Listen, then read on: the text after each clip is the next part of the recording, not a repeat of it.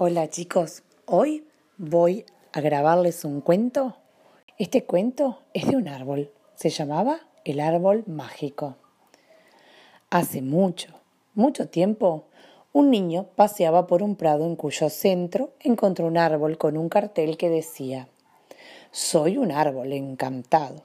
Si dices las palabras mágicas, lo verás. El niño trató de acertar el hechizo y probó con abracadabra, supercalifragilístico espialidoso, tan ta ta tan chan y muchas otras, pero nada.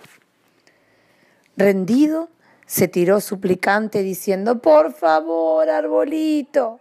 Y entonces se abrió una gran puerta en el árbol. Todo estaba oscuro, menos un cartel que decía, sigue haciendo magia. Entonces el niño dijo, gracias, arbolito. Y se encendió dentro del árbol una luz que alumbraba un camino hacia una gran montaña de juguetes y chocolate. El niño pudo llevar a todos sus amigos a aquel árbol y tener la mejor fiesta del mundo.